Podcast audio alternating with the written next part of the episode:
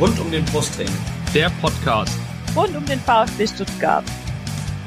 Hallo, hier ist Roberto Hilbert. Hallo, hier ist Peter Reichert. Hallo, hier ist Andi Buck. Ich wünsche euch viel Spaß beim Podcast rund um den Brustring.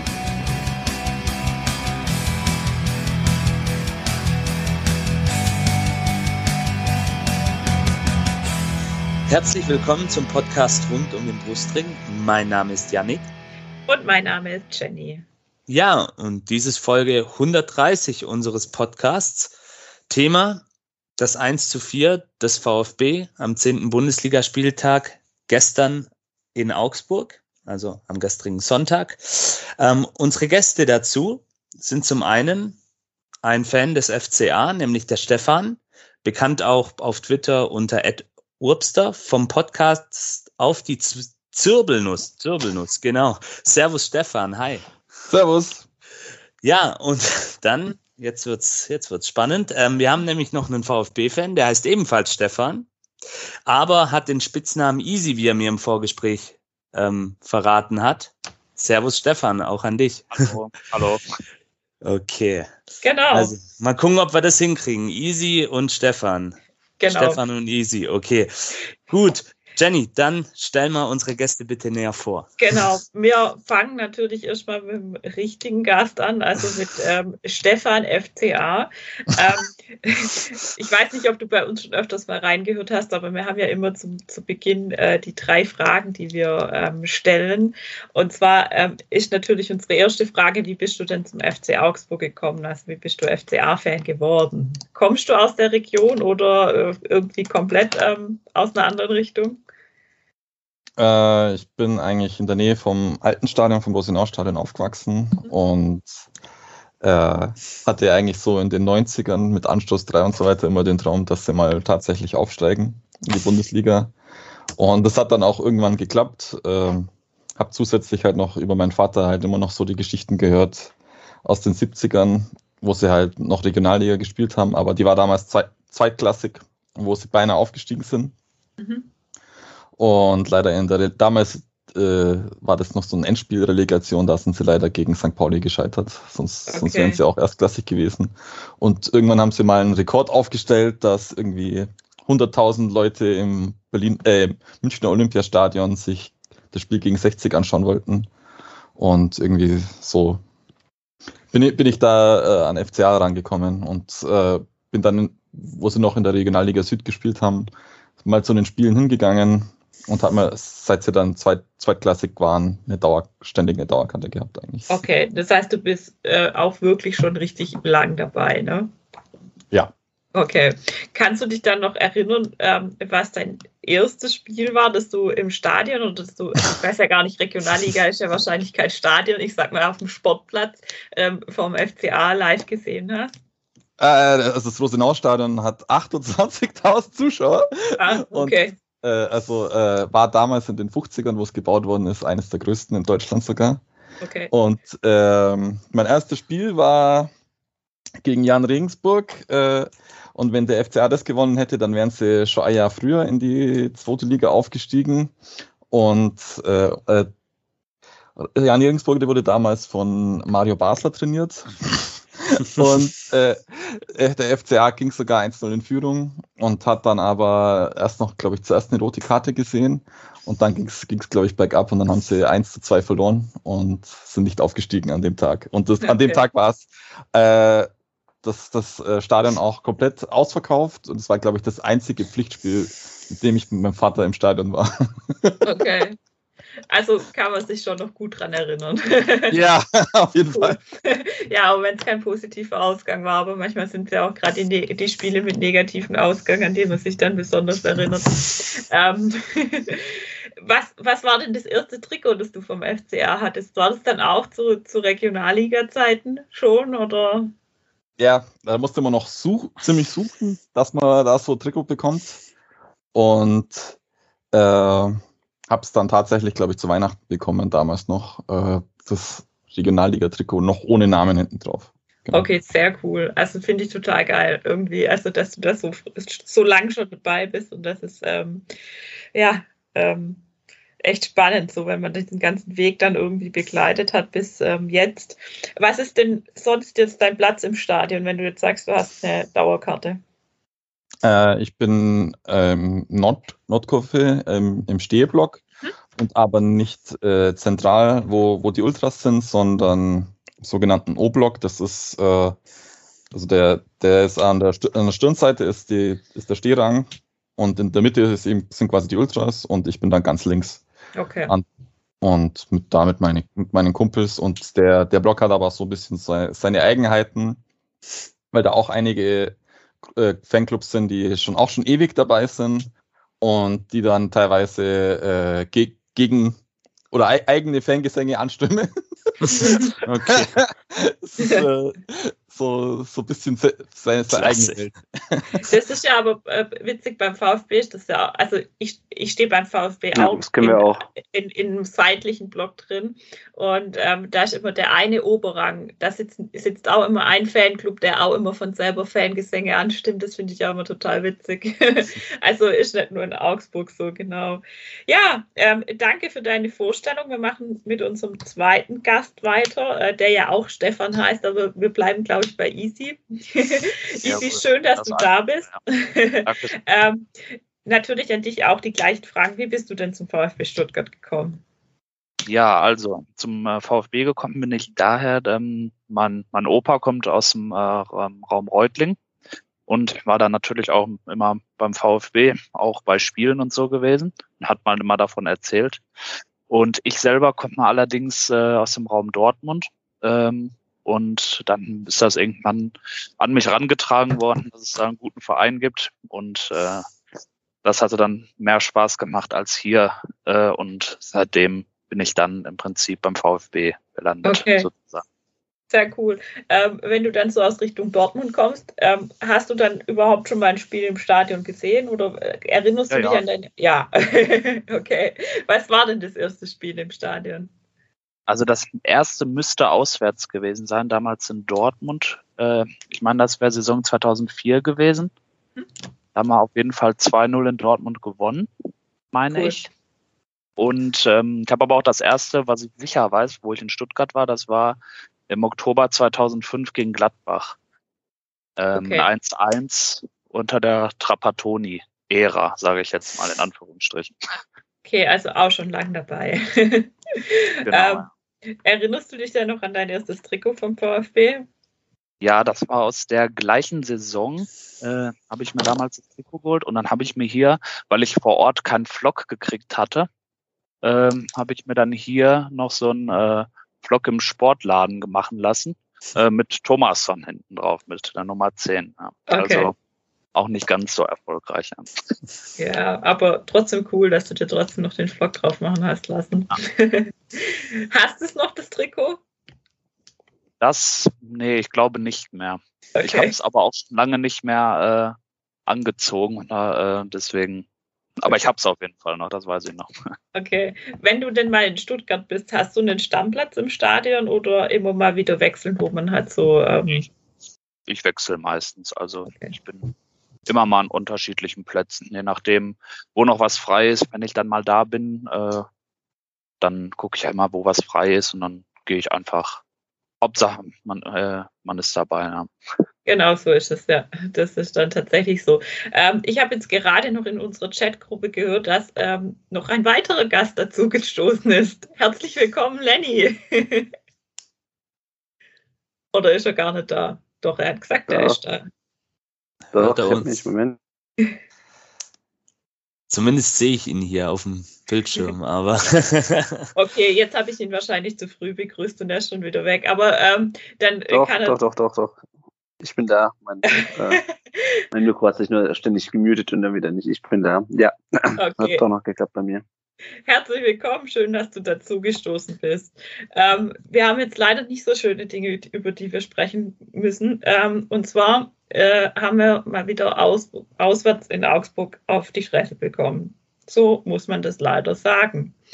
Ähm, Janik, möchtest du irgendwas Positives zu diesem Spiel sagen? Fällt dir was ein? Na, naja, ähm, positiv nicht wirklich, ähm, außer dass Chris Führig sein erstes Bundesligator gemacht hat. Aber ähm, ja, wir können uns ja zunächst einmal, wir können ja mal an den Anfang des Spiels zurückgehen, als wir noch alle, die es mit dem Brustring halten, sehr euphorisch waren ähm, oder zumindest guter Hoffnung. Ähm, die Aufstellung sah nämlich so aus, Fabian Bredlow weiterhin im Tor, ähm, Florian Müller konnte zwar diese Woche wieder mittrainieren, aber hat halt immer noch den Rückstand aufgrund seiner Pause, seiner Corona-Zwangspause, die er hatte. Ähm, hinten dann wieder Kempf ähm, auf der linken Seite, Ito zentral und Waldemar Anton.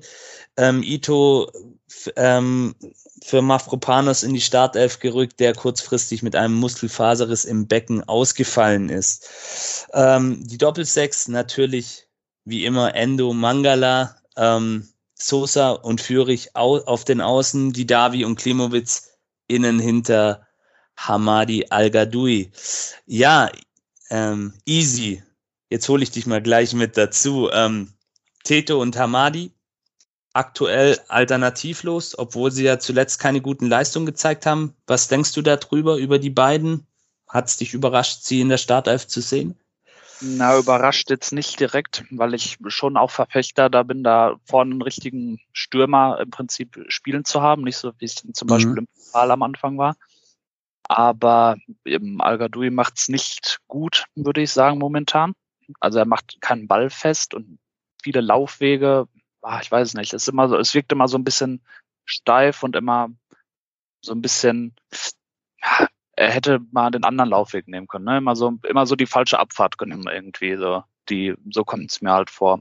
Klimowitz fand ich ähm, heuer diesmal sogar ein bisschen besser, hatte ein paar Aktionen, aber ähm, auch nichts Zwingendes. Alternativlos, weiß ich nicht. Ja. Die Davi hatte mir zum Beispiel auch nicht gefallen vorne, um jetzt mal äh, darauf zu kommen. Mhm. Äh, ich weiß nicht, ja, alternativlos würde ich es Fagier scheint an, er scheint noch nicht ganz äh, dieses Bundesliga-Niveau in der Kürze der Zeit, sage ich jetzt mal, mhm. spielen zu können. Ähm, was man so hört. Mh, hm, ja, es fehlt einfach, fehlt einfach dieser Abschlussspieler, finde ich. Ne? Dieser ja. ja, das ist halt echt so. Also ich fand auch, dass ähm, Teto einfach ähm, nicht die Übersicht hat. Also der, wenn der ab und zu mal einen Ball tatsächlich rechts rübergelegt hätte, wäre da vielleicht einer gestanden, dem der auf den Fuß gefallen wäre und der ihn dann reingemacht hätte. Aber der war da einfach viel, viel zu ballverliebt teilweise. Also und Al-Gadoui sehe ich im Endeffekt genauso wie, ähm, wie ihr beide das jetzt auch schon beschrieben habt. Ähm, das Spiel hat gleich ein bisschen aufregend gestartet. In der zweiten Minute ähm, gab es einen Foul von Oxford an Al-Gadoui. Also für mich war es ein Foul. Ich habe für mich auch eigentlich damit gerechnet, ähm, dass es einen Strafstoß gibt. Ähm, Stefan, wie hast es du von, von FC Augsburg Seite gesehen? Hattet ihr Glück oder war es für dich keine Elfer? Puh.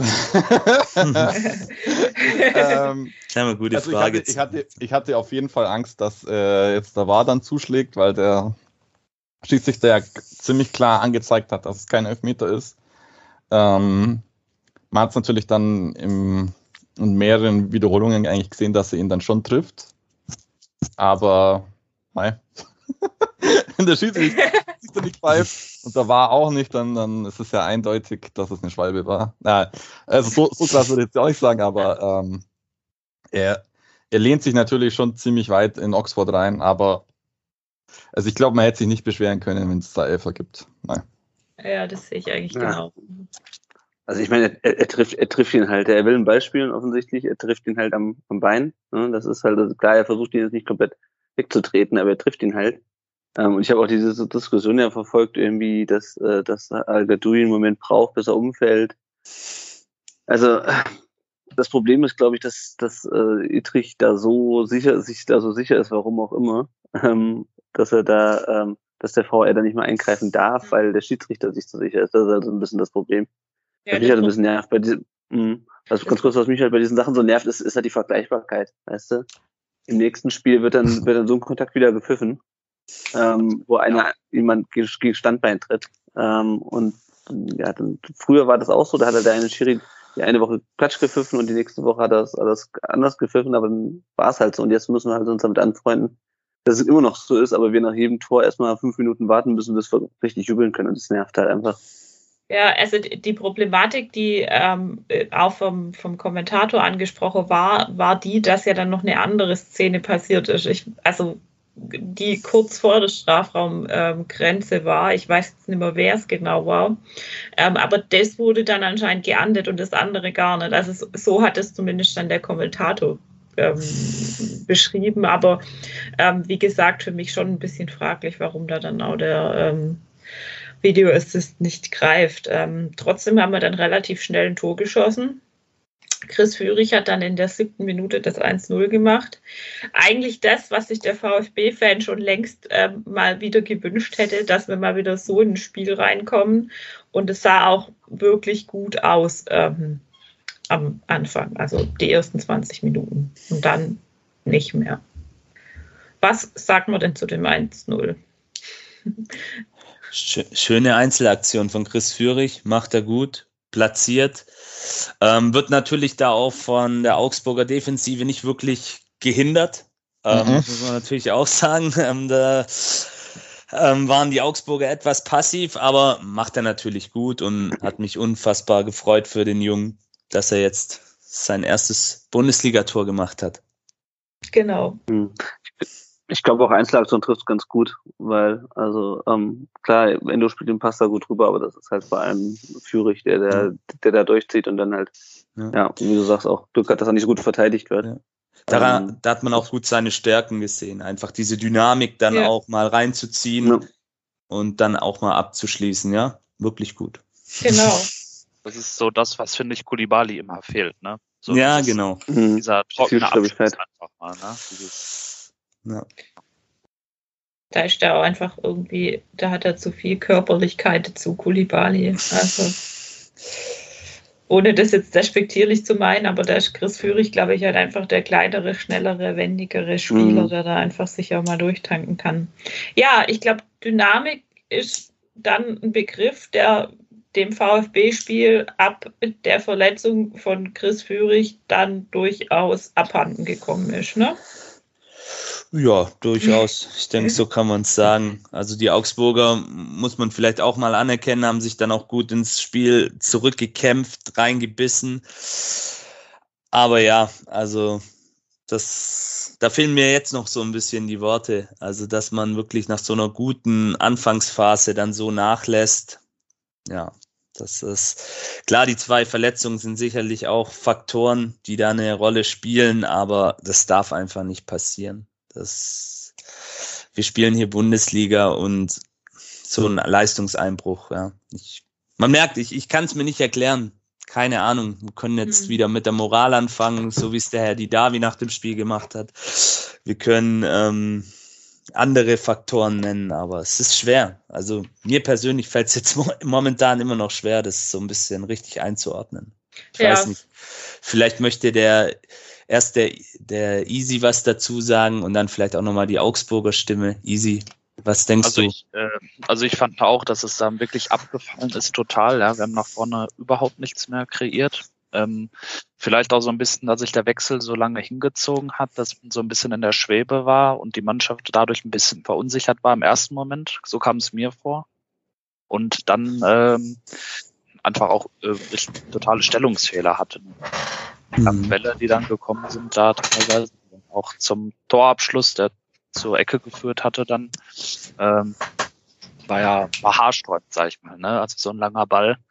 Und mhm. ich weiß, Kämpfe da glaube ich noch drauf, ist dann aber so unter dem Ball durchgelaufen mhm. irgendwie. So habe ich es in Erinnerung auf jeden Fall. Ähm, ja, ja, wir gehen auch gleich nochmal auf die einzelnen Szenen an. Jetzt würde mich nur noch ja. interessieren, ähm, wie der Stefan aus Augsburg das sieht. Ähm, hat, hat sich deine Mannschaft da einfach auch gut zurückgekämpft? Waren die zwei Verletzungen dann auch aus deiner Sicht ein Faktor vielleicht, das das Ganze vielleicht auch erleichtert hat? Äh, das, kann, das kann durchaus sein. Also natürlich vor allem die erste wahrscheinlich, weil dann der Ausgleich schon fällt nach der ersten. Mhm. Ähm, es ist, also ich hatte auf jeden Fall äh, äh, ganz andere Gefühle gegen, ja. Gegentor, weil sich ja alle dann so fast wegdrehen von dem Ball und der der ist natürlich gut platziert, aber trotzdem geht halt keiner drauf. Und äh, Hovelo als Kapitän dreht sich halt auch so weg vom Ball, äh, dass er kein Hand spielt, aber äh, da hatte ich eigentlich dann schon Angst, dass das da eigentlich das Spiel schon gelaufen ist und, und äh, Stuttgart das jetzt nach Hause nudelt. Ähm, man hat sich dann zum Glück gut zurückgearbeitet in die Partie, aber ähm, hatte ja dann eigentlich äh, nicht so zwingende Abschlüsse und kommt dann eben so durch so einen Standard erst wieder rein und äh, hm es war, es war auf jeden Fall dann besser. Hat natürlich auch so ein bisschen das, das, das Glück, dass jetzt äh, uns Stuttgart nicht so massakriert hat wie jetzt zum Beispiel Mainz, weil sie äh, Stuttgart nicht wirklich so in die Konter dann gekommen ist, obwohl wir teilweise recht weit dann aufgerückt sind. Aber das konnten dann Ox Oxford und Petersen noch, noch recht gut regeln, wenn, wenn Stuttgart versucht hat, da Konter zu setzen. Ja. Ähm, dann würde ich sagen, gehen wir mal in die einzelnen Szenen noch mal so ein bisschen rein und lassen sie Revue passieren. Ähm, ja, wir haben es ja gerade ausführlich gesagt. Ähm, Kulibali dann für Chris Führig in der 22. Bruch im Spiel sicherlich ein Stück weit auch. Wir haben es ja gerade von beiden Seiten so ein bisschen analysiert. Zur Frage weiß man schon, was er hat. Ähm, der VfB wird dazu morgen ein Statement geben, aber es ist wohl so, dass er sich am Sprunggelenk verletzt hat. Na, dann wollen wir mal hoffen, dass der Junge ähm, da nichts Ernstes hat. Von unserer Seite aus natürlich eine gute Besserung. Hatte er schon mit einer schweren Verletzung zu kämpfen. Und ja, ähm, ich denke, da sind wir alle einer Meinung. Komm schnell wieder auf die Beine, Chris, falls du zuhörst. Und ja, dann sind wir mal gespannt, was morgen der VfB da dazu sagt. Ja, dann ähm, ein alter Bekannter, Alfred Finn Bogerson, scheitert nach gutem Pass in die Spitze am Bredlo. Und dann die folgende Ecke. Ähm, der Stefan hat es gerade ähm, gesagt, ähm, köpft dann Oxford zum Ausgleich ein in der 30. Ähm, kommen wir mal zur grundlegenden Frage, verdient der Ausgleich? Easy, wie siehst du es? Zu dem Zu Zeitpunkt, ja, das verdient ist schwierig, ja. Also schon auch, es kann ruhig 1-1 stehen, ja, unentschieden mhm. ist schon in einer gewissen Art und Weise verdient, auch wenn man sich das selber dann im Prinzip so ein bisschen eingebrockt hat, ne, mit der, der Standard hätte nicht sein müssten, der Standard war schlecht verteidigt, fand ich. Ähm, mhm. machen, die machen es natürlich auch gut, ne, ich meine, die Sprungkraft von dem Oxford ist natürlich nicht schlecht gewesen, also gerade in der Zeitgruppe muss ich anerkennen, aber ähm, ja, war dann in allem, alles in allem, da wir auch gar nichts mehr nach vorne ging, für uns nicht mehr viel, schon ein verdienter Ausgleich in dem Moment, ja, würde ich sagen. Okay. Jenny, siehst du es ähnlich? Muss man es besser verteidigen? Die Ecke? Ja, ja, also das ist ja auch jetzt nicht das erste Tor, das nach einem Standard gefallen ist. Mhm. Ähm, also die sehen da irgendwie alle miteinander schlecht aus, finde ich. Also Du kanntest, Bredlo hat da mit Sicherheit die wenigste Schuld dran, der kann den gar nicht mehr sehen. Ähm, ich weiß nicht, wer das war, der da noch auf der Linie stand. Das, der sah natürlich auch. War das, ja. Mangala war das noch. Ja, Mangala, genau. Ja. Genau, also ich war mir jetzt gerade nicht mehr sicher, ob es Mangala oder die Davi war, aber der, der, der, keine Ahnung, ist halt auch nichts passiert. Ähm, und generell muss man da dann halt schon auch mit hochgehen oder weiter hochkommen. Ich weiß nicht, woran es im Endeffekt gescheitert ist. Ähm, aus meiner Sicht war es zu dem Zeitpunkt auf jeden Fall verdient. Man hat eigentlich quasi schon wieder fast drum gebettelt, dass das passiert. Ähm, ja. Aber ich muss sagen, also das, das ist das Tor, womit ich noch am ehesten leben kann, das Gegentor von der, von der Entstehung. Ja. Weil du hast halt manchmal so, so, so, so Standards, da kommt halt ähm, in dem Fall halt auch wieder der, der Innenverteidiger kommt halt mit, mit einer Wucht an. Ähm, und solange Anton da nicht vorher in der Luft ist, hat er da eigentlich keine Chance. Und er springt halt, okay. halt, also er geht halt zu spät hoch und dann ist äh, Oxford halt einfach über ihm. Ähm, aber das ist halt das, dass so, so Dinge passieren halt. Ja, nur das, was danach passiert ist, das ist halt das, was dann ähm, jetzt mal die Verletzten und Personalsituation ausgekammert, was halt nicht passieren darf. Ne? Nee, ja, nicht wirklich. Auf jeden Fall. Ähm, ja, noch eine Frage an den Stefan, mal ganz allgemein. Sind Standards für Augsburg in dieser Saison ein Mittel zum Torerfolg? Habt ihr daraus schon so Kapital geschlagen wie gegen uns? Äh, also wir, Kapital haben wir ja noch nicht so viel. Aber äh, äh, äh, also das war jetzt schon das dritte Tor in kurzer Zeit jetzt von Oxford. Äh, eigentlich genau so, einfach eine Ecke oder so ein Freistoß halt rein und er köpft ihn eiskalt rein. Also jetzt im Pokal hat er das gemacht und gegen Bielefeld auch schon und ist jetzt damit jetzt auch mit zwei Toren auch äh, Top Top Torschütze. Mhm, okay. äh, Reiz noch rein. ich, äh, in dem Spiel glaube ich, weiß ich jetzt, ich weiß jetzt die Statistik nicht, aber glaube ich genauso viele Tore, wie wir davor schon hatten, geschossen und vielleicht sogar. Okay. Also äh, ist auf jeden Fall es war davor schon ziemlich eine Offensivlaute und dass jetzt da, äh, dass wir so viele Tore sind, natürlich sowieso äh, neu und ähm, aus dem Spiel heraus ist eh für uns schwierig bisher gewesen. Okay. Also es ist durchaus auch ein Mittel, auf das der FCA dann auch setzt, ähm, um eben das, was du gerade angesprochen hast, auch auszugleichen, ein Stück weit diese offensive Flaute, die da bei euch herrscht. Ja. Wunderbar. Gut, ja, wir kennen das mit den Innenverteidigern und unsere beiden Innenverteidiger, Marc Oliver Kempf und Dinos Mafropanos, sind, glaube ich, auch aktuell unsere Top-Torschützen. Also von ja. daher, wir können ein Lied ja. davon singen. Deswegen, das passt dann. Ja, ähm, dann kommen wir zur 32. Minute. Daniel Caligiuri. Nach elf ja. Hemd, gelbe Karte, ja, die Jenny, die nehme ich auch gleich mit rein in diese Diskussion. Und ja, Caligiuri generell, ich möchte mal sagen, sehr auffällig. Ähm, ja, viel am Diskutieren. Ähm, Jenny, ist es für dich normal im Abstiegskampf vielleicht auch oder wenn eine Mannschaft so wie der FCA ja vor dem Spiel auch so ein bisschen schon unter Druck steht, dass man da dann auch, so wie Daniel Caligiuri ist ja auch ein alter Haudegen erfahren, ähm, dann auch vielleicht mal so die psychologische Kriegsführung anwendet? Der Typ hat mich sowas von aufgeregt. Ich, okay. ich, konnte den echt nicht ertragen. Also es war wirklich schlimm. Ähm, ich fand, dass der schon, bevor er die gelbe Karte äh, gesehen hat, ein, zwei Fouls hatte, die aus meiner Sicht durchaus auch schon andungswürdig gewesen wären und er auch nach diesen ein, zwei Fouls immer diskutiert hat und er auch nach dieser Aktion wieder diskutiert hat.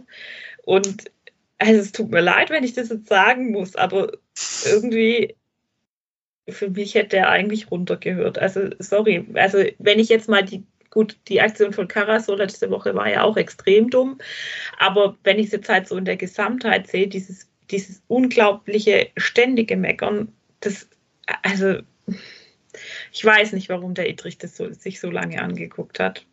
Aber ich weiß nicht auch nicht, ich habe ihn jetzt zum ersten Mal bewusst wahrgenommen, weil sonst gucke ich nicht so oft Spiele vom FC Augsburg.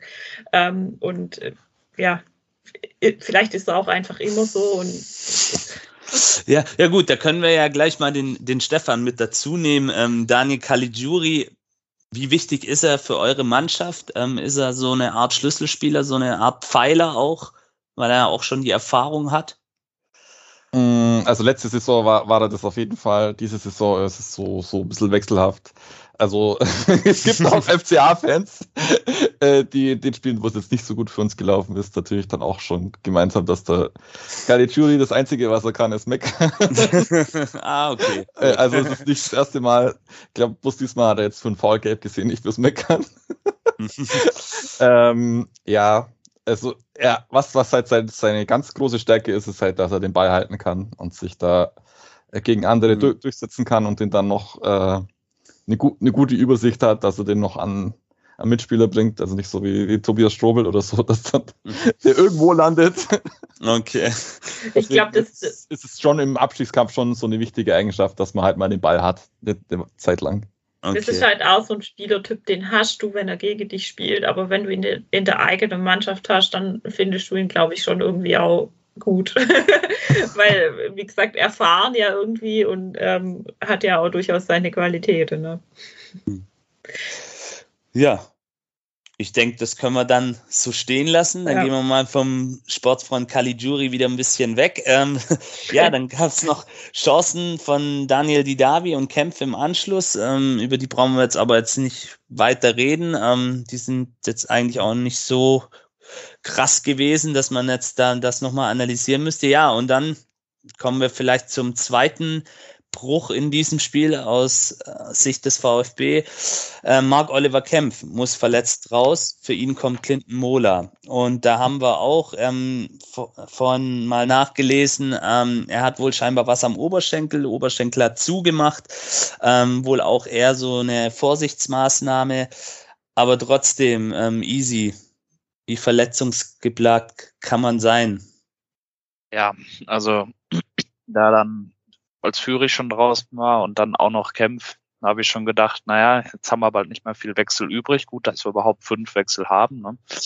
Ähm, es ist einfach, ja, einfach viele wichtige Spieler, die einfach fehlen und dann auch zu schlechten Zeitpunkten. Ne? Also mitten im Spiel, irgendwie vor dem Spiel, das mit Mavropanos zum Beispiel, ähm, das, das haut ja natürlich auch diesen ganzen Matchplan immer durcheinander. Ne? Und mhm. als dann Mola kam, dann, das ist dann noch so der, der Letzte, der irgendwie dann noch defensiv spielen kann, gefühlt, der da auf der Bank mit war.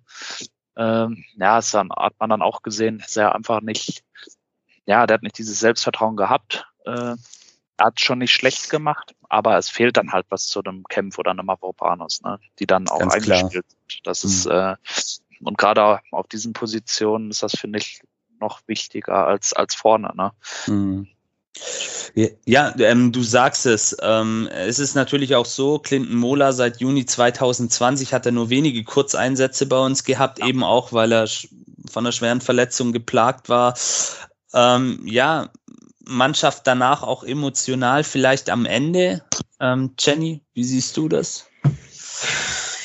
Ja, also ich glaube, zum einen das ist schon der, der Fakt mit diesem Matchplan, der einfach irgendwie ähm, dann durch war oder der dann nicht mehr so aufgegangen ist wie bisher. Ähm, und zum anderen weiß ich gar nicht, ob die überhaupt in dem Spiel jemals emotional auf der Höhe waren. Okay. Oder? Okay. Ja, ja. Ähm, also, tatsächlich, ja. also, wenn Sie sagen, Sie waren zu dem Zeitpunkt emotional am Ende, ähm, dann müssen Sie vorher irgendwann mal emotional gut gewesen sein. Und das habe ich halt, ich habe die Leidenschaft halt dann auch total vermisst. Also ich, ich mhm. fand jetzt auch zum Beispiel, auch wenn die Davi sich da ja auch nicht selber rausgenommen hat mit dem Thema Einstellung hat gefehlt, ähm, ist er immer auch für mich so einer, wenn der auf dem Platz steht, der bringt halt auch nicht den unbedingten Willen mit. Also der ist halt auch keiner, der jetzt trotz seiner viel, ja wirklich ähm, langjährigen Erfahrung ähm, ein Führungsspieler ist. Und mhm. ich glaube, es sind im Moment aus meiner Sicht zwei Dinge, die uns fehlen. Das eine ist ein wirklicher Führungsspieler und das zweite ist ein Unterschiedsspieler in der Offensive. Mhm. Ja, ja, Ähm, also was ich, was ich, was ich glaube ich mit, mit emotionalem äh, am Ende meinte, das hatte ich ja, hatte ich ja in unserer Sendungsdiskussion reingeschrieben, ist, dass du halt irgendwie, du weißt, dir fehlen eh schon super viele Leute und dann fehlen halt noch so zwei zentrale Spieler wie, wie, wie Mafropanos erst vorm mhm. Spiel, der dir super viel ähm, auch einfach, auch einfach spielerisch und kämpferisch rausreißt und dann fällt dann der einzige Typ vorne, von dem du das Gefühl hast, der könnte halt ein Tor schießen und schon eins geschossen hat, fällt dir raus. Und dann halt, äh, halt auch noch Kempf, ja, der halt äh, auch spielerisch bisweilen ein bisschen limitiert ist, aber der, der halt auch einfach mal einen, einen rauskloppt, ja, der einfach mal mit nach vorne geht. Und ich glaube, dass dann demnächst so scheiße, okay, jetzt müssen wir schon wieder jemanden ersetzen. Ähm, und dass dann irgendwann der, der, der Kopf zumacht, weil sich die Spieler, die auf dem Platz stehen, von der Situation, du merkst, Augsburg wird stärker, ähm, über, überfordert fühlen. Ob das ähm, das vertretbar ist, dass die sich so davon überfordert fühlen oder ob man da, ja, keine Ahnung, das ist nochmal eine andere Geschichte, aber das, das ist, glaube ich, so ein bisschen, also ist das ja. vielleicht so ein bisschen ein Erklärungsansatz, warum die so auseinandergefallen sind.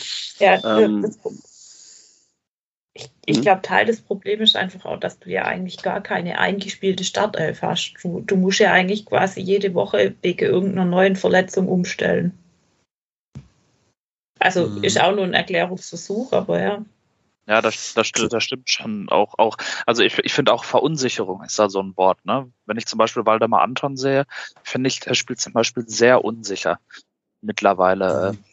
Der ist auch noch nicht auf der Höhe irgendwie. Ne? Spielt dann jetzt zwar, aber er bringt nicht das, was er schon gebracht hat. Ne? Also. Mhm.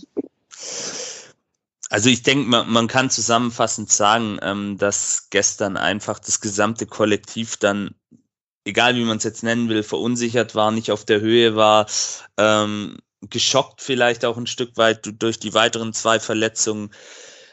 Aber ja, ähm, ich tue mich halt schwer damit, ich persönlich das dann so ein bisschen auch als Entschuldigung zu nehmen. Das darf auch nicht als, als Entschuldigung genommen werden, meiner Meinung nach. Es kann als Grund genommen werden, als Erklärungsansatz, aber dennoch, die Jungs hätten sich trotzdem irgendwie zusammenraufen können. Und sie haben ja jetzt auch schon in dieser Saison bewiesen, dass sie es können, egal wie schwierig die Widrigkeiten sind. Ich erinnere an das Spiel in Frankfurt, wo man in Unterzahl noch das 1-1 gemacht hat.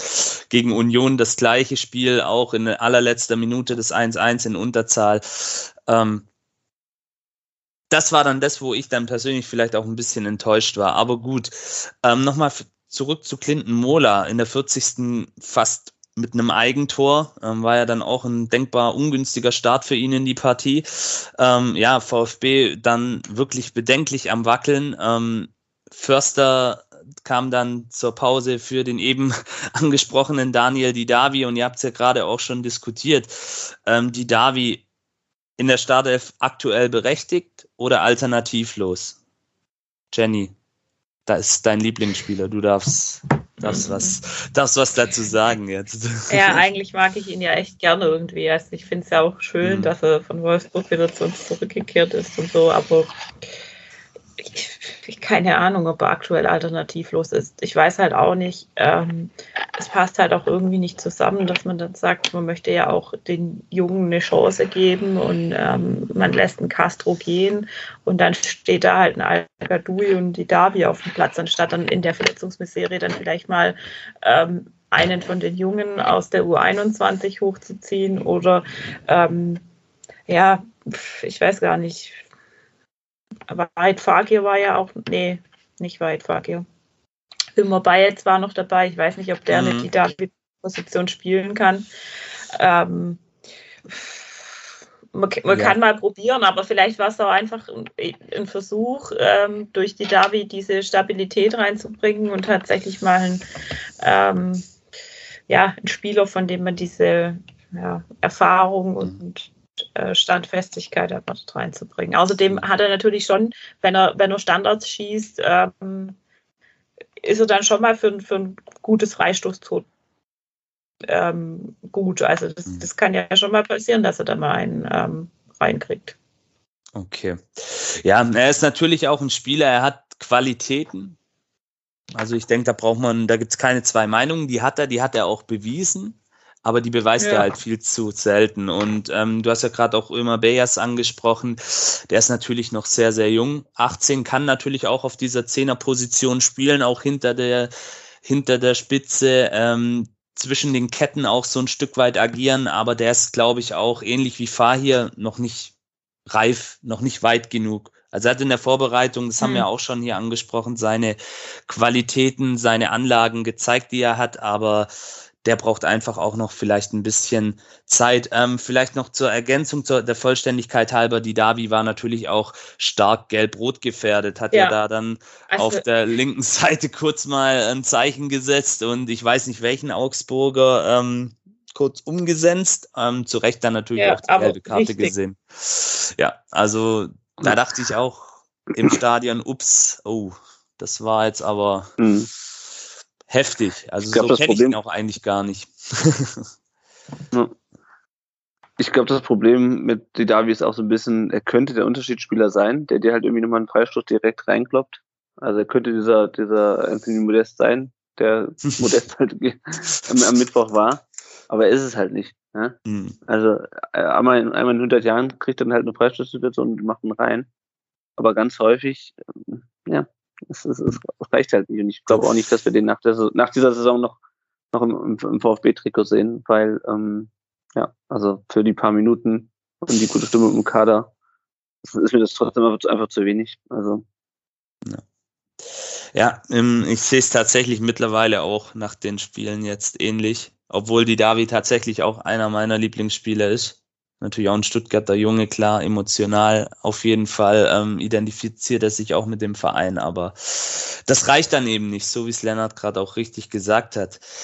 Ja, dann ähm, springen wir mal in die zweite Halbzeit. Und jetzt brauche ich die Hilfe vom Stefan, weil diesen Namen kann ich wirklich nicht aussprechen. Euer Torschütze zum 2 zu 1 ist, glaube ich, auch euer Kapitän, ein Holländer. Aber wie spricht man ihn aus? Hovelo. Hovelo. Hovelo. Wieder nach einer Ecke. So eine Überraschung. Hovelo. Okay, erster Kopfball. Geht in die Luft. Bredlo kommt zu langsam raus. Keiner reagiert. Ja, ähm, easy. Torwartfehler, Abwehrfehler. Was war da los? Ich muss sagen, ähm, dass unsere beiden Torhüter, um jetzt da mal äh, auch auf Müller zu sprechen zu kommen, bei Ecken sehr schlecht aussehen diese Saison, finde ich. Ähm, sie konnten nicht raus in, im geeigneten Moment. Ähm, klar, im Endeffekt, er hat, er hat ähm, kurz gezuckt, wollte raus, hat, ist dann wieder stehen geblieben. Das war natürlich dann falsch, entweder raus oder stehen bleiben. Ne? Aber natürlich mhm. hat die Abwehr da auch äh, einen Logenplatz gehabt, sage ich mal. Also wo ich dann die Zeitlupe gesehen habe und alle guckten nur irgendwie in die Luft. Ich weiß nicht, ob es da ein Zeichen gab vom, vom Torwart oder so, aber es hat sich überhaupt keiner gerührt, sondern nur äh, eine Spieler von Augsburg. Ja, und äh, dann also auch kein Aufbäumen dagegen, ne, gegen dieses Tor, da jetzt nochmal hinzugehen oder so. Ne? Und äh, fand ich auch schon schlecht. Ja, ja also auf ich, jeden ich Fall. In, in, dem Moment. Hm? Ja. Lennart. Nur ganz kurz, ich finde in dem Moment, in dem Moment, wo der, wo der Ball nochmal noch in die Luft geht, da muss Pretlo rauskommen und alles abräumen, was vor ihm ist. Mit, mit, mit Fernmitteln mhm. natürlich. Aber also sorry, also so ein Ding, ja, der ist nicht, der ist nicht direkt vor der vor der Grundlinie. Äh, der Ball geht nicht direkt vor der Grundlinie hoch, aber da, da muss er raus. Da muss er raus, da müssen ihm der Mitspieler den Weg frei blocken, was weiß ich. Aber da hat einfach keiner miteinander geredet.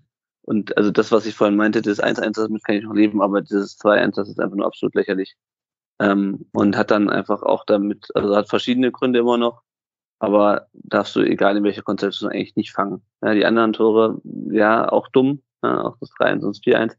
Aber dieses, dieses, dieses 2-1, das hat, das macht mich diesmal wahnsinnig, wenn ich das angucke, wie da einfach alle zugucken und Hovelo da einfach nur frei vom Tor steht und nur, ja, wie, wie im Handball, ja. Also irgendwie, keine Ahnung, sieben Meter im Handball, so sah das aus. okay. Du warst wahrscheinlich auch sieben Metern. Ja.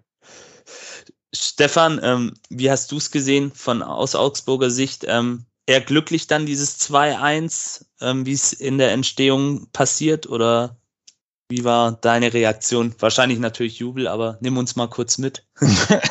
ja, auf jeden Fall ja. Jubel.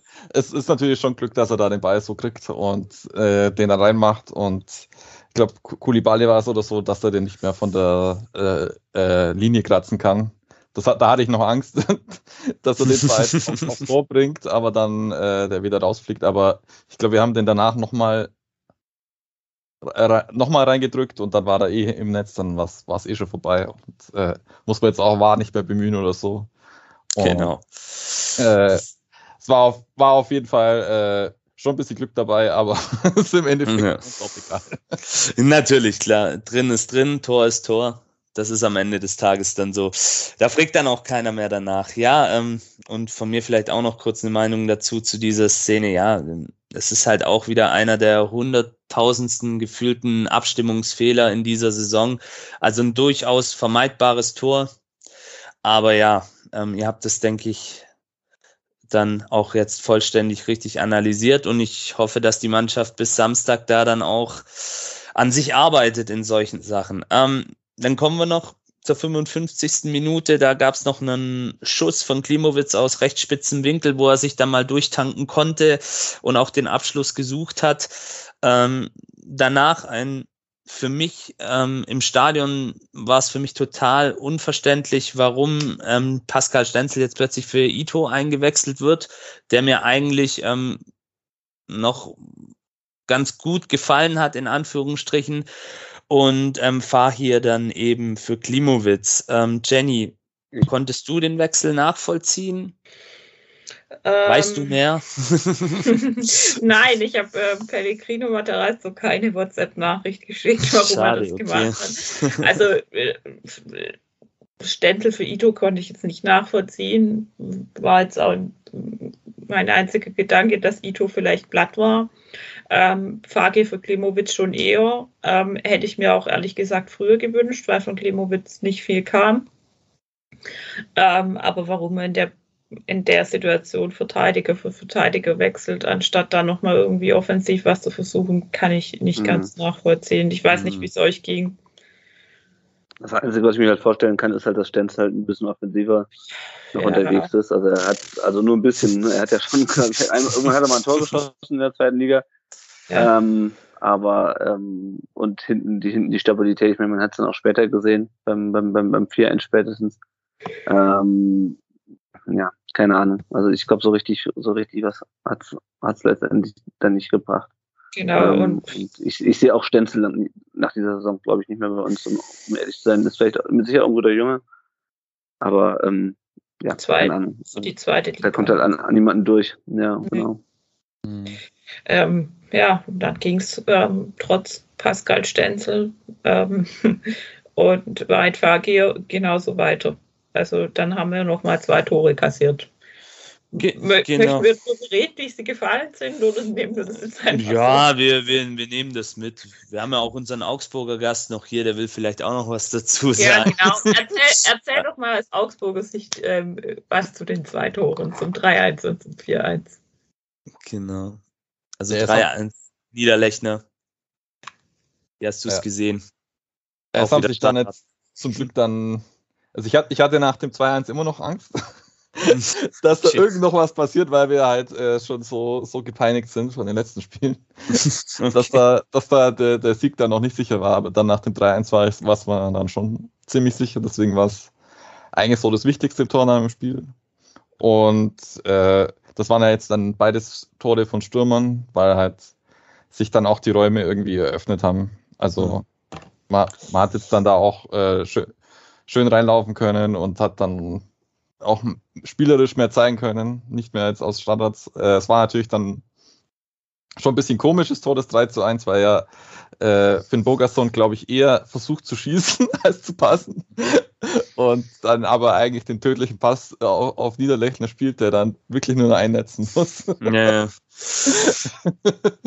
war ja, ja, das ist kurios, aber eigentlich auch perfekt wieder. Ja, also es, es hat eigentlich ähm, zu diesem Spiel auch ein Stück weit gepasst. Ähm, easy, ähm, was, was sagen wir da dazu? Defensive Auflösungserscheinungen beim VfB. Ähm, wenn so etwas, kurios das, das Tor dann fällt. Also etwas sinnbildlich auch für das Spiel, wie die Tore fallen. Also das, wie das, äh, das Tor davor auch. Ja, also ich, ich finde da auch, klar, das ist aus kurzer Distanz, ne? aber Bredlo hätte schon, ich finde, eine kurze Ecke, ja, der kommt mit viel Tempo. Aber ähm, auf der anderen Seite, äh, Gikiewicz hat den gehalten von, von Klimowitz. Kam natürlich bei größerer Entfernung, ne, aber auch kurzes Eck. Ne? Und ähm, so, und bei dem vierten, am guten Tag hat er den auch, sage ich jetzt mal. Ne? Also mhm. rutscht ihm da auch irgendwie unter der Hand durch, kommt natürlich auch mit Tempo, aber es war natürlich auch defensiv dann von der gesamten Mannschaft irgendwie nichts mehr. Ne? Also zu, ja. zu, wobei irgendwie das 3-1, ja, okay, kann ich noch.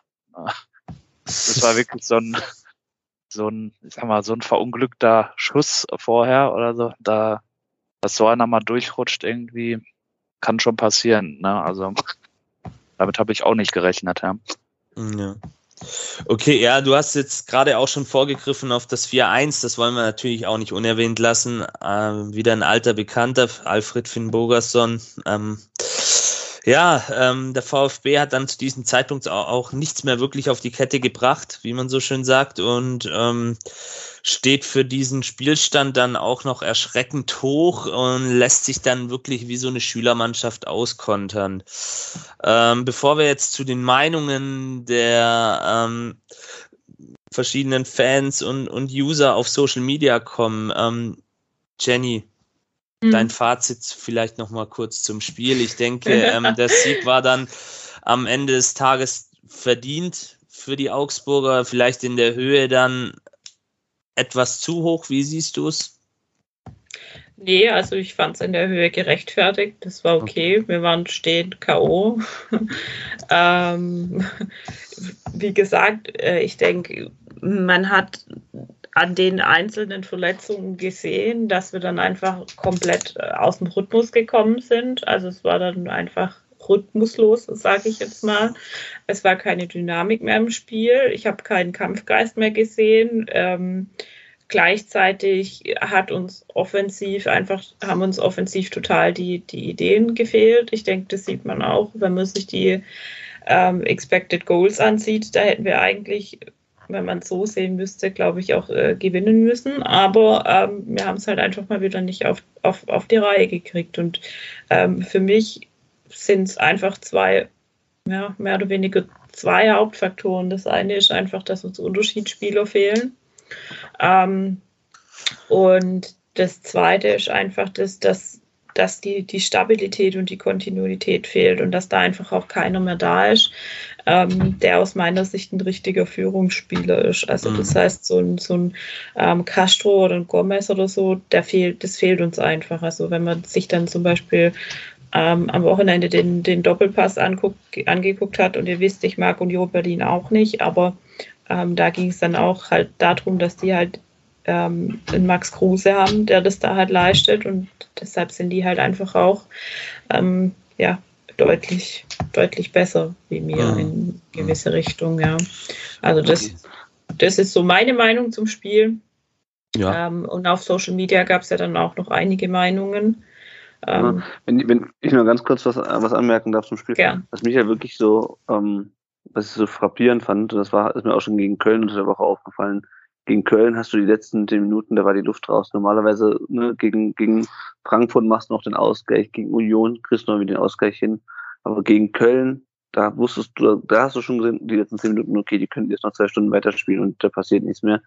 Und ja, gegen Augsburg war es eigentlich mhm. die komplette zweite Halbzeit, wo, mhm. wo, du wusstest, die, die drehen das nicht. Selbst, also selbst wenn der Stefan bei 2-1 noch Angst hatte, ähm, konnte eigentlich jeder, jeder, das mit dem VfB sind, hält, das, das, das, da kommt kein spätes Comeback mehr, wie wir schon mhm. so häufig gesehen haben. Und das ist eigentlich das, was mir, was mir am meisten Sorgen macht, ähm, und wo man halt nicht weiß, liegt es wirklich an der Einstellung, wie die Davi gesagt hat, oder liegt es irgendwie an der emotionalen Müdigkeit, weil sie einfach nicht wissen, wie sie noch eine Verletzung auffangen sollen weil sie vielleicht überfordert sind, ähm, wenn du dir anguckst, wer da, wer, wer da auf Platz steht. Ich weiß es nicht, aber das, okay. das ist mir halt aufgefallen. Du wusstest einfach, die spielen, die könnten noch zwei Stunden weiterspielen und die schießen keine Tore mehr. Okay. Ja. Vielleicht ja. noch der, der Stefan mit einem kurzen Fazit. Ich meine, es war ja auch der 50. Bundesliga-Sieg für Markus Weinziel. Wie bewertest du beim, das Spiel? Beim FCA. Beim ja. FCA. Beim FCA, ja. Äh, er war auf jeden Fall der, der, wichtige Befreiungsschlag für uns, dass wir jetzt nicht komplett nach unten abrutschen. Sind jetzt trotzdem noch auf Platz 16. Aber jetzt mit vielen Mannschaften in Schlagdistanz, dass ein Punkt schon reicht, um einen Sprung zu machen und einen Sieg, ganz großen Sprung zu machen. Aber natürlich dann ist gegen Wolfsburg wird es schon schwieriger. Ähm, es war, war jetzt schon so, dass wir, glaube ich, dann am Ende schon, eh, schon glaube ich, gerecht gewonnen haben, weil, weil Stuttgart dann in der zweiten Hälfte nichts, nicht mehr so viel gebracht hat.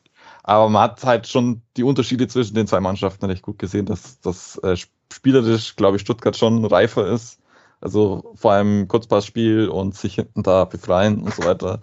Und Augsburg halt da eher noch äh, den Ball einfach nach vorne drischt und dann eher dann über den Kampf halt kommt und sich den Ball dann da irgendwie herbei äh, kämpft. Und natürlich dann am, am Ende, wenn dann die Räume dann tatsächlich mal da sind, dann ist, ist die Offensive vom FCA natürlich schon äh, Bundesliga tauglich, aber es bra braucht halt dann erstmal äh, diese äh, Standardtore, dass man da den Gegner wirklich da in diese Bredouille reinbringt, dass er, dass er da die Auflösungserscheinungen hat, glaube ich, sonst äh, glaub, glaub, besserer besetzter VfB mit, mit weniger Verletzten, da wäre es vielleicht, hätte es vielleicht gereicht, dass sie das 1 zu 0 nach Hause holen oder uns dann nochmal irgendwie in äh, in Konter rein, rein, reinjagen und dann das 2-0 machen oder so. Also in de, der Situation gegen Stuttgart war das jetzt einfach verdient, aber äh, war einfach auch Glück, wie jetzt der Spielplan war.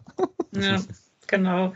Ja, dann gucken wir mal auf Social Media, was, was das Netz so gesagt hat. Ähm, der Ray Bucanero hat geschrieben, nach 20 Minuten beginnt das Spiel zu kippen und entgleitet der Mannschaft Stück für Stück. Die Verunsicherung tut dann ihr übriges schwächstes Saisonspiel. Ja, kann man so sagen. Ähm, dann haben wir einige GIFs gekriegt. Ähm, der Golvar hat irgendwie, ich vermute, das ist ein Simpsons-Charakter mit einer ähm, Schnellschussfeuerwaffe gepostet. auch irgendwie passend. Ähm, zu passiv. Nach dem 1-0 wurde nach der Verletzung von Fürich noch schlimmer, schreibt der An Anidai 12 oder die Anidai 12, kann man jetzt nicht so erkennen. Und schickt da ähm, Bugs Bunny hinterher. ja. Ähm, die Ute Perchtold schreibt, ähm, habe mich unangenehmst an 2019 erinnert gefühlt. Ich mich auch, I feel you. so schnell werde ich diese Arena nicht mehr betreten, fürchte mich für Bielefeld. Ja, ich fürchte mich auch für Bielefeld, weil die ähnlich äh, spielen wie der FCA. Und ja, ähm, Augsburg ist offenbar nicht unser Lieblingsgegner. Michael Bartenwerfer, ähm, Adslayer 1893 schreibt, ganz, ganz schnell abhaken und hoffen auf personelle Besserung. Ja, das wird noch ein Weilchen dauern. Ähm, der Nero hat äh, dieses GIF von dem Hund, der im brennenden Raum sitzt und Kaffee trinkt, ähm, gepostet. Ich glaube, das kennen wir auch alle. Ähm, Vic, der Hubchat schreibt, so darfst dich nicht präsentieren, schon gar nicht, wenn du 1-0 geführt hast. Auch das definitiv richtig. Ähm, der Kudel, ja, der postet hier über sich übergebende Smileys. ähm, Cemvichan at Lord Holk schreibt richtungsweichendes Spiel und die Richtung ist nun klar, Pfeil nach unten. Ähm, ja, auf Facebook war auch was los. Ähm, der Oliver Blau schreibt, das war Arbeitsverweigerung nach dem Aus von Fürich. Schiri war Betrug heute. Augsburg hat nach allem getreten, was sich bewegt. They call it Abstiegskampf. Ich stelle langsam Jugendforschprojekt in, in Frage. Hm, ja. Ähm, der Francesco Vitale schreibt, so viele nicht erstklassige Spieler, wenn an die, an die Mentalität sich nichts ändert, die Spiele anders anzugehen, wird schwer, die Klasse zu halten.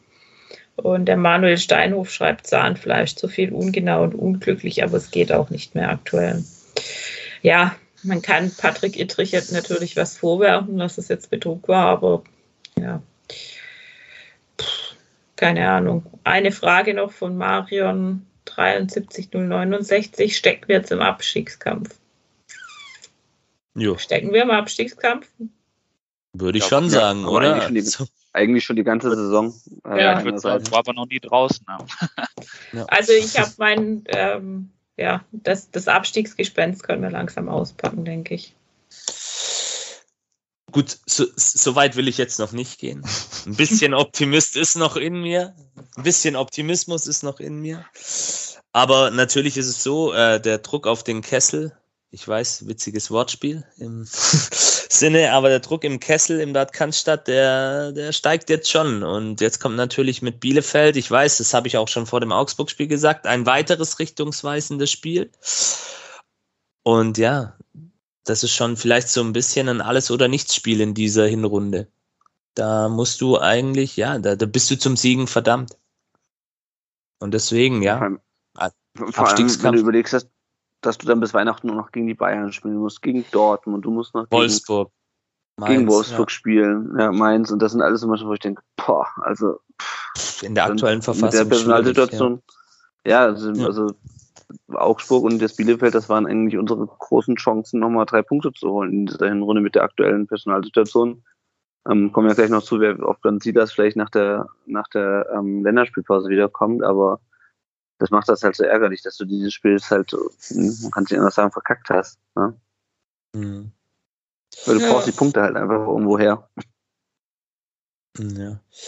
Ähm, ja, Vielleicht dazu dann auch noch eine Frage, eine ganz allgemein gestellte. Ist es nur die Personalsituation oder muss die Mannschaft das trotzdem irgendwie besser lösen oder dann andere Lösungswege finden? Das frage ich jetzt mal so ganz frei in die Runde.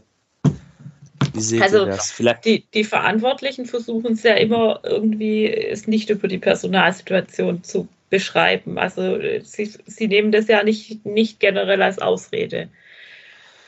Aber äh, die anderen Ausreden sind ehrlich gesagt auch relativ ähm, schwach auf der Brust. Ja, easy, siehst du es ähnlich. Ähm, ich, ich würde sagen ja und nein. Das sind halt auch immer so Zeitpunkte. Ne? Ich meine, Massimo zum Beispiel schießt sein erstes Tor, was ihm vielleicht einen Push gibt, mal noch weiter, ne? Selbstvertrauen gibt, mhm. ist dann erstmal wieder raus. Führig schießt sein erstes Tor, ist jetzt auch wieder erstmal raus. Man war hoffen dann nicht so lange, aber das bringt immer so ein, ähm, dann war Anton raus, dann war Müller raus oder ist immer noch raus. Ne? Also das sind natürlich dann auch immer so Sachen, die brauchen auch einfach jeder für sich selber erstmal die Zeit. Ne? Hat man bei Mangala gesehen am Anfang. Ähm, die, das ist natürlich schon auch ein Grund. Ne? Ich meine, mit Silas und, und, und, und Sascha, da fehlen natürlich auch viele Tore, viele ähm, jemand, der mal einen Ball festmachen kann vorne zum Beispiel. Ne? Das sind halt diese mhm. Qualitäten, die dann einfach weggehen in dem Moment, ne, die kein anderer so auffangen kann. Also schon, aber trotzdem müssen wir zum Beispiel am Wochenende anders spielen. Also das auch. Also es muss trotzdem dann äh, ein besseres Spiel her als jetzt am, am äh, gestrigen Sonntag. Ne? Hm. Daran anschließend vielleicht auch noch ähm, Daniel Didavi hat ja nach dem Spiel so ein bisschen die Einstellung moniert. Ähm, wie seht ihr das? Ist es eher eine Nebelkerze, damit nicht von Schönreden gesprochen wird, oder ist es tatsächlich ein Problem, was aktuell in der Mannschaft vorherrscht? Jenny. Du darfst als also erstes. Äh, eigentlich habe ich nach den zwei knappen 1-1 keine Einstellungsprobleme in der Mannschaft gesehen, weil es sah wirklich so aus, als wären die bereit füreinander zu kämpfen und ähm, da auch, äh, ja, ich habe hab schon einen Kampfgeist gesehen, aber man hat halt auch einfach jetzt wieder das krasse Gegenbeispiel gesehen. Man denkt immer so, wow, voll gut und die haben Einstellung und Kampfgeist und dann bringen sie halt so ein Spiel und dann ist es auch okay, wenn die da wieder nach von der Einstellung spricht. Mhm. Aber ob es jetzt wirklich ein Problem ist, können wir ja alle irgendwie nicht richtig sagen, oder? Ja. Genau, also generelles Problem würde ich jetzt vielleicht nicht sagen, weil die Einstellung eigentlich immer gepasst hat die letzten Wochen. Gestern wahrscheinlich nicht, aber ich würde es jetzt nicht als generelles Problem sehen. Natürlich ist dann nach so einem Spiel, sagt man ja gerne mal sowas, ne? So würde ich es vielleicht äh, dann sagen, wenn man ein bisschen was mitgekriegt hat. Ähm, aber könnte ich jetzt so pauschal auch nicht sagen. Aber auch gerade durch, durch diese späten, später Ausgleich bei Union, äh, gegen Union zum Beispiel, sind schon so Indizien, dass die Einstellung eigentlich stimmt, ja. Genau. Das ist doch für mich ein Unterschied zu dem zu, zu 0 zu 6 damals, weil da wusstest du vorher schon, dass die Mannschaft kacke ist und denkt sie, äh, also keine Ahnung, was die, was die ja. sich in der Saison gedacht haben. Ähm, und da war das 0 zu 6 sozusagen so die, die, die, die Spitze des Eisberges. Ja, weil du einfach gesehen hast, okay, viele Spieler halten sich für was Besseres, ähm, können die eigene Leistung nicht einschätzen, denken sich, denken schon seit Saisonbeginn, sie steigen nicht ab, sondern das äh, greifen eigentlich die, die Europapokalplätze an, was weiß ich. Ähm, aber jetzt hast du ja die letzten Wochen gesehen. Also ich meine, das, das Fagir-Tor mag, mag, mag glücklich gewesen sein am Ende, aber du gehst halt noch rein. Ja, du gehst noch, versuchst noch mal äh, zu, zu schießen gegen Mamouche, das, das Tor gegen Frankfurt. Ja, du siehst einfach, dass die Mannschaft dann noch will. Und das kennen wir auch aus der letzten Saison. Und ähm, ja, keine Ahnung. Also für mich spricht noch mehr für die These, dass die einfach noch können, aber nicht mehr wollen. Äh, umgekehrt, noch wollen, aber nicht mehr können. So rum. Ähm, und ähm, ja, also keine Ahnung. Schwierige mhm. Gemengelage, aber ich glaube nicht, dass wir ein grundsätzliches Einstellungsproblem haben.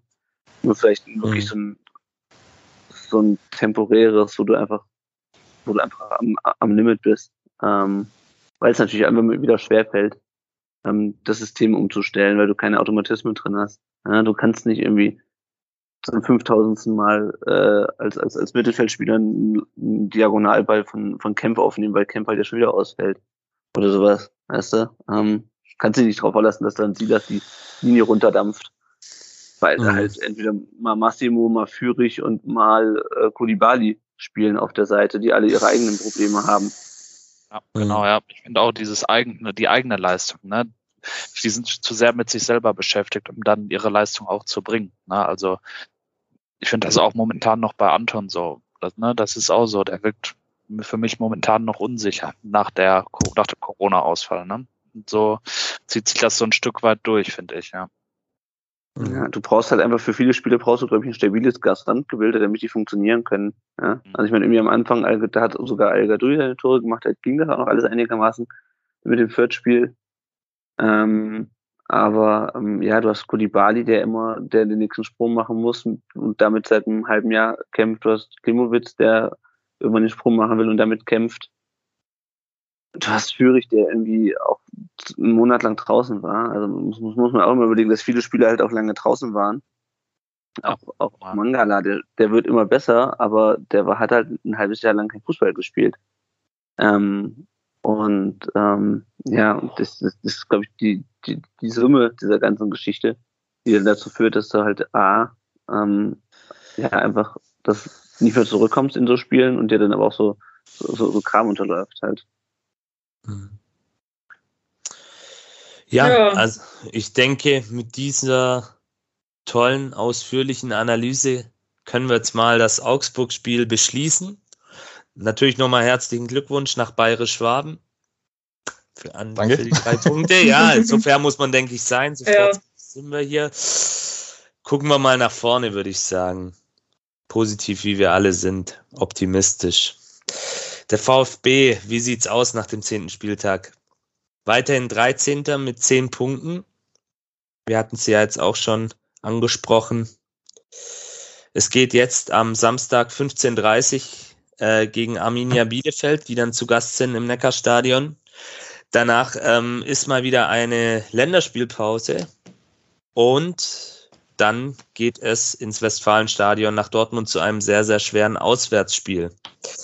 Ähm, ja, gucken wir auf den nächsten Gegner mal. Wie läuft es bei Bielefeld? Äh, immer noch als einzige Mannschaft sieglos in der Bundesliga.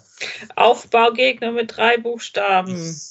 Das habe ich jetzt extra weggelassen, aber danke, Jenny. Wir wollten ja optimistisch sein. Entschuldigung. Alles gut. Ja, ähm, sind jetzt nicht für Offensivspektakel bekannt, haben nur sechs Tore in zehn Spielen erzielt. Ähm, am Samstag gegen Mainz zu Hause unglücklich mit 1 zu 2 verloren, letzten Samstag. Und ebenso ein angeschlagener Gegner wie Augsburg. Tja, was denkt ihr? Easy, wie reagiert der VfB da drauf, auf diesen Gegner? Ich hoffe mit einer guten Leistung, hoffe ich natürlich. Ähm, da du gerade gesagt hast, dass die äh, noch sieglos sind, äh, ist natürlich immer dieses Omen. schon wieder ja. beim VfB leider, was ich da schon wieder äh, befürchte, so, das ist das richtige Mhm. Wort. Ähm, aber ich hoffe natürlich mit einer Reaktion, dass man auch vor heimischem Publikum da einfach ähm, dieses Spiel gewinnt. Äh, ich meine, die Jungs wissen selber, worum es geht. Ich denke, das braucht Mhm. ihnen keiner sagen. Aber ähm, je nachdem, wer überhaupt zur Verfügung steht, ne? ähm, Mhm. auch noch die Ja. Frage. Darauf kommen wir gleich noch zu sprechen. Wir Ja. haben dann nämlich einen extra Themenblock mit den Ausfällen und eventuellen Ja. Rückkehrern noch vorbereitet. Ja, äh, Jenny, wie optimistisch, nicht optimistisch bist du gestimmt für den Samstag? Ich weiß, es ist jetzt noch frisch mit Augsburg, aber Ja, also ich gehe muss ins ja Stadion. weitergehen.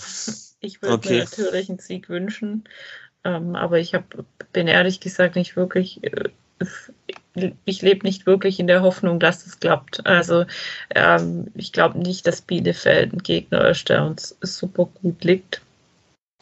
Ähm, Mhm. Ja.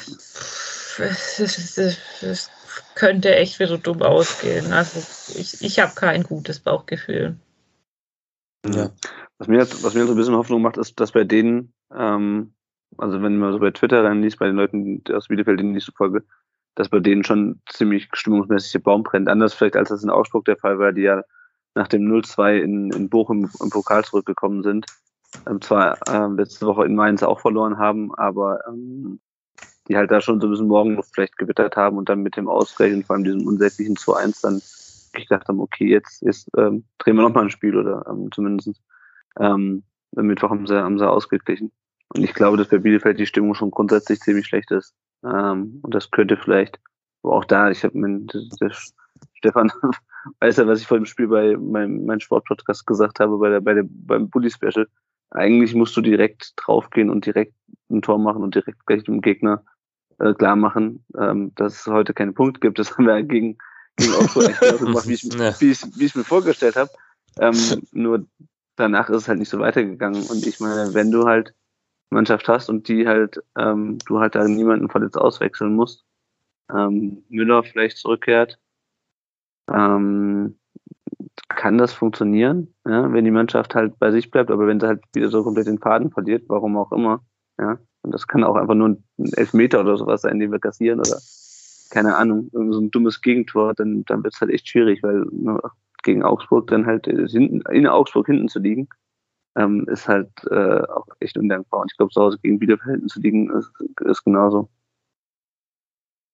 Mhm. Ja, ihr sagt es. Also, ja, sind wir mal gespannt. Ähm, ich hoffe, dass die Mannschaft jetzt einfach schnell dieses Spiel in Augsburg abschüttelt und Pellegrino Matarazzo, jetzt kommt wieder mein Lieblingssatz, die richtigen Stellschrauben findet und optimiert in dieser Ich- Woche. Ich meine, andererseits, andererseits so richtig, wirklich zwei richtig beschissene Spiele hintereinander haben wir auch lange nicht mehr gemacht. Also es kam eigentlich immer irgendeine Reaktion. Ja. Also du hast Definitiv, dieses, du, ja. Und du hast dieses Bochum-Spiel, was, was, was ich ziemlich katastrophal fand, ähm, hast im nächsten Spiel trotzdem eine, eine Reaktion gezeigt. Und auch wenn du halt irgendwie, wie üblich, gegen Leipzig irgendwie auf die Fresse bekommen hast oder so. Es kam irgendwas, zumindest in der nächsten, im nächsten Spiel kam eine Reaktion, wo du zumindest das Gefühl hast, okay, wir haben jetzt vielleicht nicht gewonnen, aber ähm, die Mannschaft ergibt sich jetzt nicht in, in das Schicksal, was er in der Vorwoche erlitten hat. Ja, und wir hatten es ja auch, und ich denke, da sind wir uns alle einig heute Abend hier in der Runde, ähm, die Grundeinstellung im Kollektiv, die passt.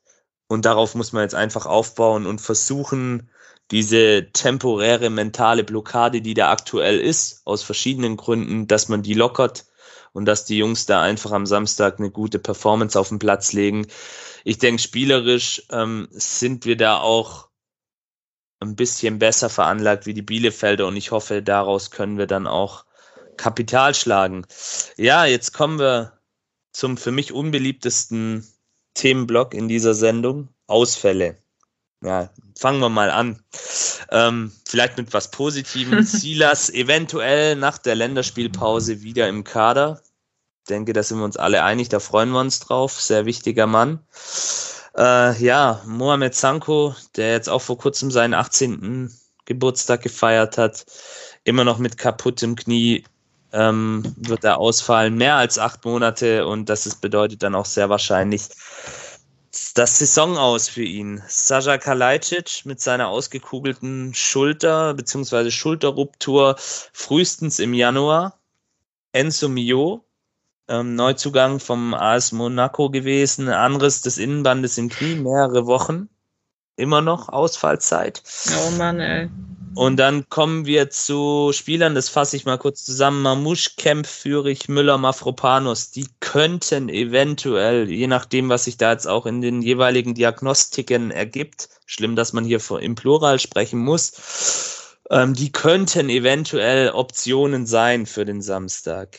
Ähm, Ich gebe Ja. aber, also Mafropanus war ja klar, Muskelfaserriss, ähm, glaube ich ehrlich gesagt nicht dran. Ähm, bei Müller, wenn der jetzt tatsächlich Anfang der Woche mittrainieren kann, könnte das reichen. Ähm, Führig gehe ich mal stark davon aus, dass da was durch ist. Also die, mein reines Bauchgefühl ähm, und mein ähm, langjähriger Volleyballer-Sachverstand sagt mir, dass da im Sprunggelenk irgendein, Außenband oder Innenband durch ist, weil normalerweise, wenn du so aufkommst und so Schmerzen hast, dann, dann ist was durch. Ähm, Kämpfi kann ich nicht einschätzen, da kann es auch sein, dass es mit Physio wieder gut raus ist. Hm. Ähm, Marmusch, keine Ahnung, aber also wie gesagt, ich, ich sehe eigentlich da eher auch schon wieder ein bisschen schwarz.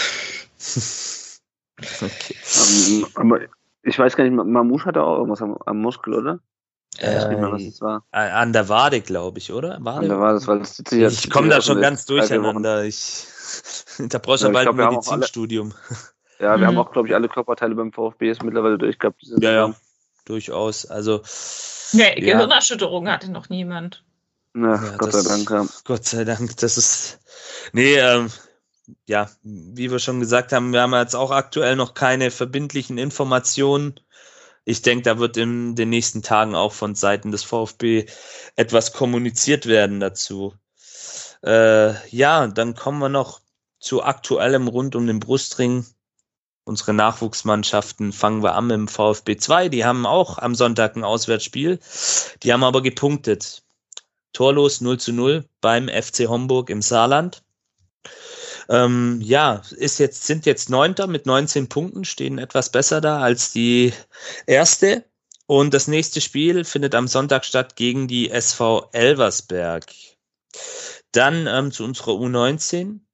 Aktuell mit 19 Punkten Zweiter von 21 Mannschaften auf Meisterschaftskurs. So ein bisschen, wenn man das schon sagen darf. Nächstes Spiel am Sonntag, den 7.11. im Pokalachtelfinale in Leverkusen. Die sind aktuell auch ziemlich gut in ihrer Liga, nämlich Dritter der Weststaffel.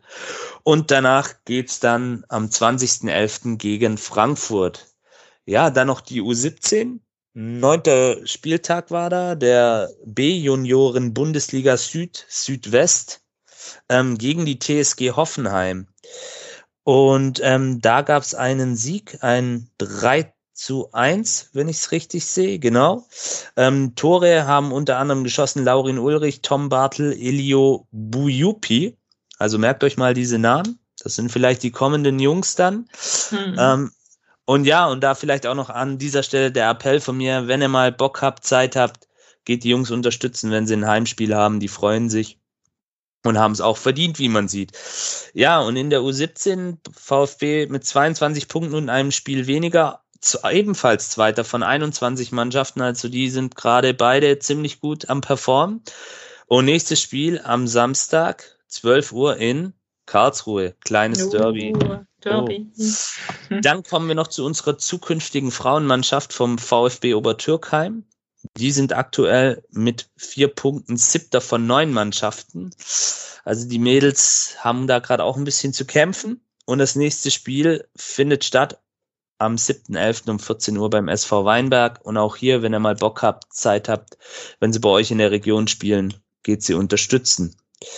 Dann kommen wir zur Kategorie Leihspieler. Und die trägt immer der Lennart so schön zusammen. Ich fange mal an mit unserem Innenverteidiger Antonis Aidonis, der aktuell bei Dynamo Dresden äh, im Kader steht, in der Mannschaft spielt. Zwölfter Spieltag, zweite Bundesliga 0 zu 1 gegen Sandhausen. Gelbe Karte zur Pause beim Stand von 0 zu 0 ausgewechselt. Ähm, Dresden aktuell mit 13 Punkten 13. Dann kommen wir noch zu unserem allseits beliebten Sportsfreund Pablo Maffeo. Der spielt aktuell beim RCD Mallorca ähm, zwölfter Spieltag hat da in Spanien in La Liga stattgefunden, ein 1 zu 1 in Cadiz. Nach 83 Minuten ausgewechselt, Mallorca aktuell mit 14 Punkten auf Platz 12. Und wie wir ja alle wissen, wenn Mallorca die Klasse hält, dann greift eine Kaufpflichtklausel. Also schön fleißig dem RCD Mallorca die Daumen drücken. Nein, das habe ich jetzt nicht gesagt, Entschuldigung. Ähm, ja, kommen wir dann noch zu Maxim Avuca.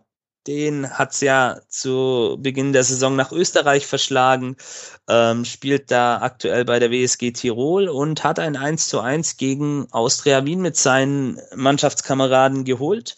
Und die WSG Tirol ist aktuell mit 13 Punkten Zehnter von zwölf Mannschaften. Ja, sind auch im Abstiegskampf, aber ähm, ja, haben vielleicht auch noch die Chance. Ähm, dann kommen wir noch zu Leonhard Münst der ist aktuell ja in die St. Gallener ausgeliehen, an den FC St. Gallen, Schweizer Mannschaft. Ähm, dort hat auch der zwölfte Spieltag stattgefunden. 3 zu 1 gegen die Young Boys Bern haben sie gewonnen, wenn ich das richtig sehe. Und er war 90 Minuten auf der Bank. Äh, St. Gallen aktuell mit 12 Punkten, siebter von zehn Mannschaften. Und dann noch zu guter Letzt Darko Chulinov Zwölfter Spieltag ähm, an den FC Schalke ausgeliehen, zweite Bundesliga. Die Schalker haben mit 0 zu 1 in Heidenheim verloren. Er saß dabei 90 Minuten auf der Bank, wurde ja auch schon unter der Woche nach 20 Minuten im Pokal ausgewechselt beim Ausscheiden bei 1860 München. Und aktuell sind die Schalker mit 22 Punkten auf Platz 3 in der Tabelle von Liga 2 zu finden. Genau, ja. und dann können wir mal schauen, wie unser Tippspiel läuft als nächstes, oder? Ich versuche gerade rauszufinden. Gesamtübersicht. Ja, meine Platzierung brauchst du nicht erwähnen, die ist. Deine brauchen wir nicht erwähnen. Nee, nee, die ist, die ist nicht wichtig. Also auf Platz 1 ist die Mone 71 oder der Mone 71, ich weiß nicht, ob das männlich oder weiblich ist. Ähm, Platz 2 Clano oder auf 3 1893er. Ich gucke jetzt nicht, wo der Janik ist. Ja, danke, danke. genau. Und ähm, wie immer könnt ihr uns natürlich auch ähm, mal unterstützen. Und zwar gerne auch finanziell. Also ihr könnt auf Pat- Patreon ähm, mit einem kleinen monatlichen Beitrag unterstützen. Ähm, den setzen wir für laufende Kosten um. Also falls wir mal ein neues Mikro brauchen oder ähm, irgendwie für Hostingkosten für unseren Blog, ähm, dann ähm, ja, nehmen wir das Geld dafür. Belohnung, Belohnung gibt es auch. Für alle Neueinsteiger gibt es ein kleines Starterpaket. Da haben wir uns was Nettes überlegt, was wir euch dann zuschicken. PayPal ist auch möglich, findet ihr dann einfach unter, unter den Show Notes. Ansonsten freuen wir uns immer über ähm, Bewertungen. Das hilft uns, dass andere VfB-Fans uns leichter finden. Äh, Rezessionen, positiv wie auch negativ, werden vorgelesen. Wir setzen uns mit allem gern auseinander und sprechen auch gern darüber dann. Ähm, ja, sagt gerne euren Freunden, was ein Podcast ist. Ähm, erzählt von uns, wie toll wir sind. Erzählt, dass wir auch ganz nett so Gästefans sind. Ähm, dann schaut auf unseren Blog, da schreiben wir auch immer mal wieder Beiträge, wenn wir, ähm, ja, wenn jetzt neue Spieler kommen oder zu sonstigen Themen und den VfB. Uns gibt es auf Spotify, auf YouTube und überall, wo es Podcasts gibt. Ihr findet uns natürlich auch auf unserer Facebook-Seite, bei Twitter oder Insta und könnt uns aber auch gerne eine E-Mail schicken an kontakt.rundumdenbrustring.de. Ähm, für die kommenden Spiele suchen wir auch immer noch Gäste. Das heißt, wenn ihr Bock habt, mal in dem Podcast mitzuwirken, wir beißen nicht, wir sind eigentlich ganz umgänglich, ähm, dann meldet euch einfach. Wir freuen uns auf euch. Und eigentlich sind wir damit jetzt am Ende der Folge angelangt, oder Janik? Ja, jetzt sind wir eigentlich am Ende der Folge angelangt, ja. Auf jeden Fall. Wunderschön. Ähm, Dann ähm, sagen wir noch Danke an unsere Gäste, würde ich sagen. Zunächst einmal. Genau, und ihr habt, Stefan, du hast auch noch die Möglichkeit, ganz kurz ein paar Worte zu sagen, vielleicht auch zu deinem Podcast, wo man dich findet auf Social Media. Ähm, leg los. Äh, und mein Podcast ruht aktuell, äh, weil es mir zu stressig ist, aber ich bin regelmäßig zu Gast beim Bully Special auf meinsportpodcast.de und gebe da meine Tipps ab zum FCA-Spiel der Woche. genau. Und man kann mich auf Twitter unter @obster finden. Genau. Okay. So, easy. Jawohl. Schön, dass du Ja. da warst. Wo findet man dich? Auch unter, bei Twitter oder? Ja, man kann bei Instagram, äh, ist, ähm, da heiße ich dann Steff äh, 41.21.1, aber da ist Okay. nicht so viel los, also von daher. Aber ansonsten. Kommst du einfach mal wieder zu uns in den Podcast zu Gast? Genau, das Auf wieder. jeden Fall. Okay, wunderbar. Ja, dann sind wir am Ende angelangt, ihr Lieben. Ähm, bleibt alle gesund. Wir Genau. hoffen auf bessere Zeiten beim VfB. Ja. Das Genau. hoffen wir auf jeden Fall. Natürlich auch an dieser Stelle nochmal an alle Verletzten beim VfB. Gute Besserung und an die von euch, wo draußen auch gerade gesundheitlich angeschlagen sind, auch schnelle, gute Besserung. genau. Und ja, kommt ins Stadion am Samstag, unterstützt die Jungs. Die brauchen es jetzt. Das vielleicht noch. Ja, macht's gut, vielen Dank. Schönen Abend. Bleibt gesund. Ciao. Servus. Okay. Ciao.